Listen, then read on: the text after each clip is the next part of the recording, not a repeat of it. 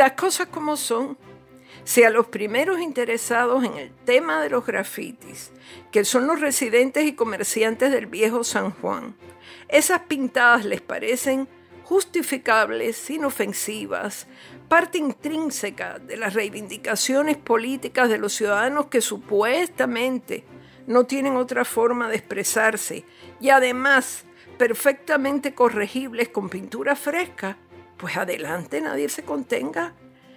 Seguro que ninguno de esos defensores de los grafitis sanjuaneros tiene en su casa tanto grafitis como tengo yo, que eso se llama predicar con el ejemplo. Hace algunos años llamé a una grafitera que dio rienda suelta a su imaginación. Le dije, estas paredes son tuyas.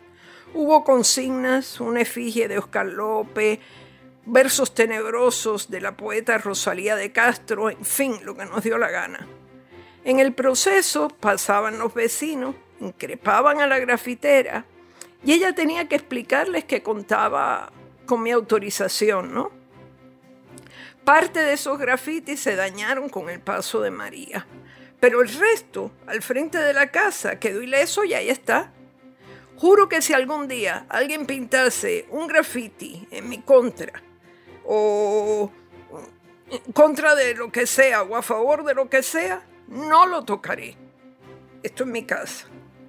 Y dicho esto, me parece que alguna gente disculpa las pintadas en las propiedades y comercios de San Juan para que no la tachen de enemiga del pueblo, o de reaccionaria, o lo que es peor, de simpatizante de la gobernadora, para no pelearse con lo políticamente correcto, ¿ven? Y una cosa no tiene que ver con la otra. Usted puede detestar los grafitis, tiene derecho a detestar los grafitis, sin embargo, ser persona de izquierda y, políticamente contestataria. Lo contradictorio, me parece a mí, es defenderlos y a continuación borrarlos. ¿Cómo se entiende eso? La alcaldesa se ha vuelto una especie de Sísifo que carga la piedra y cuando va llegando a la cima se le vuelve a caer. Anunció que no solo está tapando los grafitis, sino que está pintando los edificios de arriba abajo. Pues yo pienso que cuando estén ya pintaditos, a lo mejor hay otra marcha y se lo vuelven a embarrar, ante lo cual tendría que poner nuevamente andamio, o sea, subir la misma piedra como Sísifo y aplicar otra capa de pintura. Se ha citado hasta la saciedad la frase del periodista y escritor argentino Rodolfo Walsh. Las paredes son las imprentas de los pueblos. Conocí personalmente al meditabundo Walsh en el año 70 cuando dictó una charla a un grupo de, adolescentes que, que, ya habíamos devorado su espléndida novela reportaje Operación Masacre. Él mismo cayó víctima de la dictadura argentina pocos años después. Ahora bien, hay que precisar, y no es pecado, que las paredes eran las imprentas de los pueblos en tiempos de Walsh, porque no había internet, ni, Instagram, ni, ni mucho menos los muros de Facebook. Hoy los ciudadanos, los pueblos, se leen unos a otros en los mensajes de las redes. Twitter, WhatsApp, Instagram. Las paredes ya no son las imprentas de los pueblos. No me vengan con ese cuento chino y desfasado. Los tiempos han cambiado y las imprentas de los pueblos están en realidad en la realidad virtual, que es un fenómeno al que todo el mundo tiene acceso.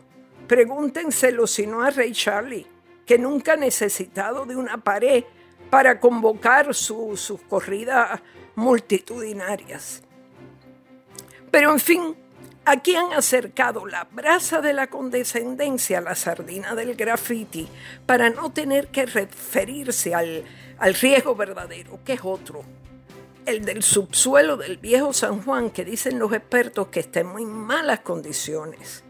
Los defensores del vandalismo reciente en San Juan declaran que hay cosas peores, desde luego, las hay.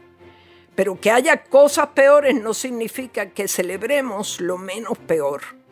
Si a los que les tiene que molestar nada de eso les perturba, ¿quiénes somos los demás para meternos?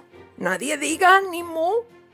Yo menos que menos reivindico la coherencia de tener grafitis y de no borrarlos.